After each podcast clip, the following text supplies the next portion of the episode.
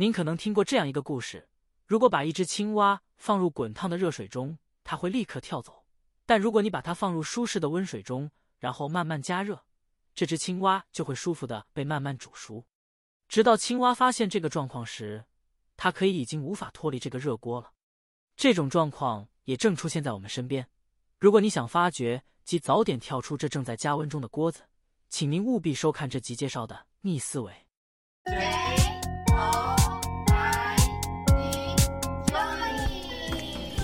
大家好，欢迎来到鸠以乐活人生。这是一个能够丰富我们人生的频道，在这里，我们将用心分享对您有益的书籍和心得。让我们一起点燃生活中的每个瞬间，携手展开一段充实且充满期待的乐活人生之旅吧。我们的世界正面临许多警讯，就像一壶慢慢加热的水，我们可能不愿意重新思考和改变。无论是气候破坏，还是国家过度发钞举债，很多人似乎对这些问题视而不见。这就像我们相信股市将持续上涨，尽管我们听闻过网络泡沫和房地产泡沫等警讯。即便经济陷入低谷，我们仍然执着于这场金钱游戏。然而，在这个迅速变化的世界中，我们所面临的危机巨大。我们或许听说过一些曾经的巨头企业，像是百事达、黑莓机、柯达相机，他们曾经在各自的领域中占据领先地位。但由于他们固守在熟悉的框架中，像是一锅慢炖的汤，未能创新，没有走出新的道路，结果在时代的洪流中。逐渐淡出。今天要分享的逆思维，这是一本为这个时代而生的书籍。我们在学习的过程中，专注固然重要，但若能放弃过去的思维模式，勇于重新学习，将会获得更多。这需要的是勇气，而不是安稳与舒适的境地。拥有逆思维，能够让我们对世界保持足够的好奇心，从而真正实现改变，融入崭新的未来。值得一提的是，本书《逆思维》已经被翻译成四十一种语言，在全球销售量突破一百万册，并且曾一度登上《纽约时报》畅销总榜的第一位置。作者亚当·格兰特毕业于哈佛大学，是一位美国心理学家。他目前担任宾夕法尼亚大学沃顿商学院的教授，专门研究组织心理学。令人惊叹的是，在二十八岁时，他就获得了学术终身职位。成为沃顿商学院最年轻的终身教授，他连续七年获评为该商学院最受好评的教授之一，并且被誉为全球十大最具影响力的管理思想家之一。在进入书中的世界前，为了更好的理解这本书，我们将书中的重点整理成四个部分，开始我们的逆思维之旅吧。第一章：传教士、检察官、政治家、科学家的思维。随着技术的进步。获取信息的速度也在加快。从一九五零年到两千年这五十年间，医疗领域获得的信息量与从二零一零年到二零一七年这七年内内获得的信息量相当。与以前相比，我们可以在眨眼之间迅速获取任何信息。这意味着，我们应该意识到，我们的思维应该要跟上快速变迁的信息。不管您的智商有多高，如果不愿意更新您的认知，在未来可能会错过许多机会。比如，我们在学校一直教导着我们身处的太阳系有九大行星。然而，后来有天文学家发现到冥王星不符合行星的定义。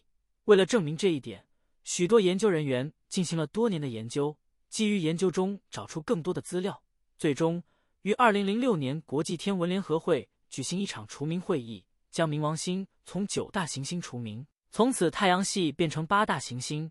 冥王星也重新被定义为一颗类冥矮行星。通过科学家的思维，我们将会产生看待事物的新视角，也将创造出许多新的方法。通常情况下，当我们怀疑某件事时，我们会试图通过其他来源来确认其真实性。例如，医生告诉我们可能身体发生什么疾病，或是一直无法医治好，我们就会去寻求其他医生诊治。再来看看其他事情。如果涉及到你的观点或是思想、利益，我们却很容易忽视或是坚持它。因此，在当下，我们很难接受自己的观点是错误的，却倾向合理化自己的观点。在作者的研究中发现，我们类似是传教士、检察官、政治家也可能像科学家一样思考，通过这些角色比喻，让我们对生活的思考方式进行重新的定义。传教士模式是指，当我们的观点遭受到质疑时，我们会变得像传教士一样，积极的宣扬和捍卫我们的观点，并试图让别人转换为我们的理念。检察官模式则是指，当我们看到别人的论点与我们不同时，我们会像检察官一样，举出各种理由来证明对方是错的，并试图赢得争论。政治家模式则是指，当我们希望赢得大众的支持时，我们会像政治人物一样，诉诸情感，试图说服他人支持我们的观点。然而，这些角色的风险在于，我们可能太过执着，宣扬自己是对的，批评错误的人，甚至用其他手段来赢得支持。而忽略了重新思考自己的观点的重要性，所以，为了避免以上三种心态，作者提醒我们要常保持科学家思考模式，要破除思维框架，重新诠释问题，寻找全新的解决方法。同时，要保持好奇心，持续以重新思考的方式看待事物，对已知的事情保持怀疑，对未知的事情保持好奇，这样就能够带来新的发现，并根据数据调整我们的观点。第二章。人际逆思维，通常情况下，当我们听到与我们的观念或是想法相同的讯息时，我们会对这个观点感到高兴，并且对这个想法有更深的认同。但当我们听到与我们的观念或是想法有不同言论时，我们可能感到到不舒服、被否定或是沮丧而陷入自我怀疑。因此，我们更需要逆思维，通过开放的心态，并去除旧有的思维框架。富有实验精神的求知及思考，并不带有任何偏见，就如做实验一般，可能成功，可能失败，但我们需要理解过程，并再次调整即可。本书中提到了另一个观点，就是冒牌者症候群。一般来说，我们可能会认为这种情况只有坏处而没有好处，需要努力改进。然而，作者却提出了一个有趣的角度，认为在不损害心理健康的前提下。拥有冒牌者症候群的人，可能比一般人更有积极的学习态度，不容易陷入过度自信的陷阱，并持续精进自己。研究显示，自认为冒牌者的人更具有同理心，尊重他人，并保持专业。这种心态能够激励他们更加努力，找到更聪明的工作方式，并成为更好的学习者。冒牌者之所以能够保持积极的学习态度，是因为他们常常持怀疑态度。他们明白自己的想法可能存在盲点，因此努力扩展自己的视野。他们不会自吹自擂，而是对自己的知识感到存疑，并且意识到每个答案都会引发新的问题。对知识有着持久的渴求。这种活到老学到老的心态，使他们能够从每个人身上都获得学习的机会。相较之下，过度自信可能让我们对自己的缺点视而不见。谦逊则像一面反射镜。能够帮助我们更清楚的看到自己的缺点，而自信的谦逊则像一副矫正镜片，帮助我们克服这些缺点。在一个对于十万人的研究中，发现了一个有趣的现象：在讨论时，双方常常认为自己的观点是完全对的，而另一方是完全错的。这就像是一场正式的辩论，其中一方的目标是改变坐在面前观众的想法，以说服他们支持自己的观点。在非正式的辩论中，演讲者试图说服那些已经对该事情有一些想法的人，但这种做法可能会让人觉得彼此在争论，一方是对的，另一方是错的。作为一个具有科学家思维的人，你的目标应该是让对方了解你观点的真实性。你应该鼓励对方开放心态，思考你的观点，而不是尝试用很多理由来证明对方错误。你可以通过提问的方式收集信息，然后引导对话。使双方都能同意并受益，这样的态度显示你愿意聆听，愿意理解对方的想法，这样对方也更可能考虑你的观点。请记住，如果对方不愿意开放心态，他们可能不会注意你的话。如果你试图挑战他们的现有信仰，并说服他们重新考虑，他们可能会拒绝听取你的观点。所以，作者将辩论比作一场舞蹈，你的目标不是控制对方，而是与对方配合。让双方能够在节奏中协调，就像跳一支美妙的舞蹈一样。这种开放的态度不仅在谈判中有用，对于职业成长也很重要。公司更喜欢雇佣愿意学习和改进的员工，这样的人在别人眼中更值得信赖。总之，就是保持开放的心态，愿意聆听别人的观点，这对于谈判、职业以及人际关系都有很大的好处。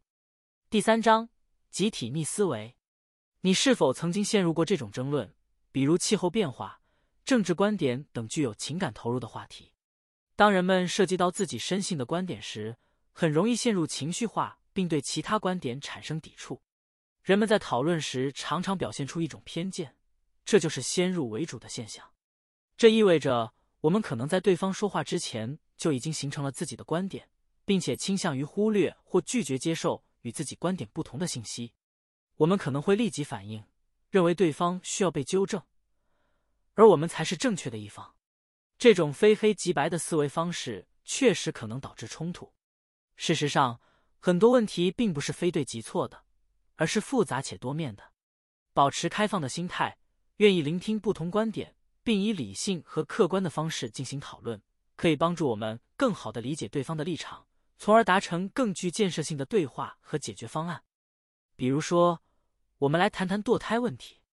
有些人认为，在计划生育方面，选择堕胎是一个明智的决定；但在某些社会群体中，堕胎被视为不支持生育的举动，认为这些人是为了自己的目的才选择堕胎。这样一来，就有两种截然不同的观点：认为优先考虑家庭计划的人选择堕胎，认为是对的；而支持堕胎的人可能认为是错的。然而，这种对立。只会加剧冲突。解决之道在于多方了解，同一个问题可以有多种不同的看法。以堕胎问题为例，假如有人刚结婚，可能不希望选择堕胎，但已经有两个孩子的家庭，如果不想要第三个孩子，可能会觉得堕胎是比较好的选择。我们应该理解，在任何议题上都可能有多种观点。在讨论堕胎问题时，有很多因素需要考虑。我们需要在做出最终决定之前仔细思考，并综合考虑多方面的因素。这种灵活的思维方式会让我们显得谦虚，表示我们愿意诚实的承认自己对该主题的了解有限，但我们愿意学习。有一个相关的研究是在纽约的一个实验室进行的。研究要求两个对堕胎持不同意见的人进行二十分钟的交谈，最终他们可以达成一致，或者至少接受对方的观点。研究显示。通过开放的思维理解对方的观点，人们逐渐认识到一些共同点。而在另一个实验中，如果人们不愿意聆听对方的观点，则可能会产生对立。所以，如果我们希望在讨论中取得进展，就应该始终保持开放的心态，这样能够有助于改善沟通，并找到共同的想法和共识。第四章：自我逆思维。你有没有注意到，你的生活方式对你的职业产生影响呢？或许在工作中，你感受到你的日常生活和工作之间有连结。有时候，工作让你感到不情愿，你可能期待着一天的结束。在这些情况下，也许你需要重新思考你的生活方式。有许多方法可以改变你的生活方式。例如，如果你在货车上工作，这可能是一份辛苦的工作，你常常长时间奔波，这样的工作方式也许不一定最适合你。或许，你可以考虑其他选择，比如成为一名演员。虽然演员的收入未必比卡车司机高，但这个职业有着许多好处。演员不仅能够表现自己，还能结交新朋友，体验更多有趣的事情，并有机会通过表演赚取报酬。重新思考你的生活方式，或许能够帮助你找到更适合你的工作，从而让你感到更快乐。我们常常深陷于日常习惯中，忽略了周遭的变化。有时，我们会不自觉的做一些事情，却未必明白他们对我们是否有益。这时候，停下来反思一下生活，尝试找到更好的选择，可能是一个好主意。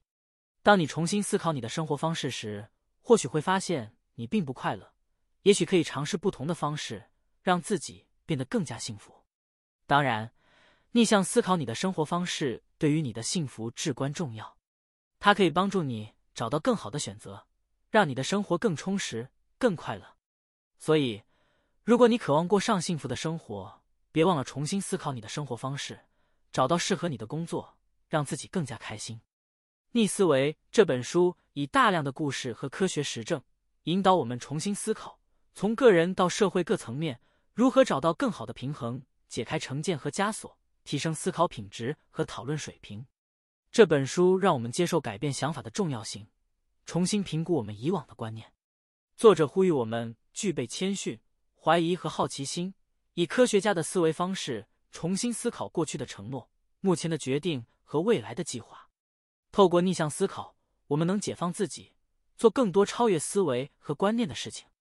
以上是《逆思维》这本书的精华，希望对您的未来有所启发。让我们一起前进，共同实现理想和目标。我们是就以乐活人生，期待未来继续与您分享更多乐活信息。